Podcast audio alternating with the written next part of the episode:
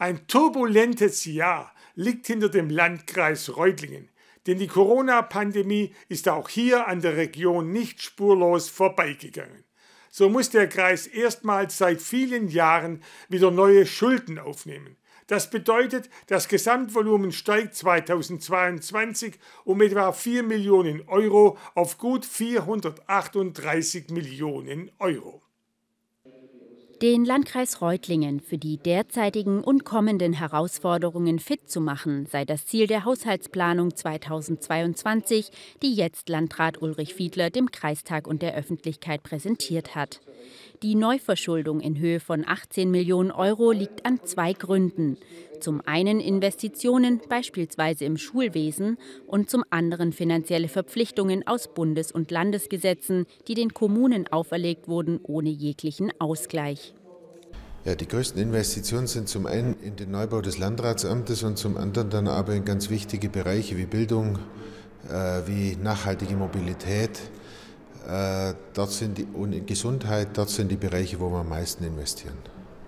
Die Investitionen liegen in einer Größenordnung von mehr als 36 Millionen Euro. Das ist eine enorme Steigerung im Vergleich zu den vergangenen zehn Jahren, als sie im Schnitt nur 15 Millionen Euro betrugen.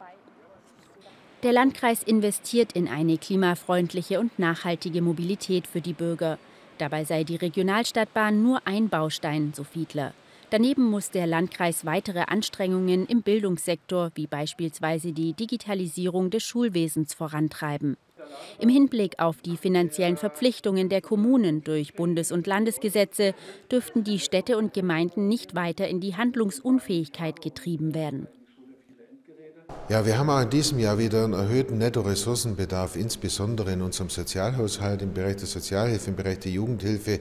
Dort müssen wir auch in diesem Jahr sehr viel mehr leisten als im Vorjahr.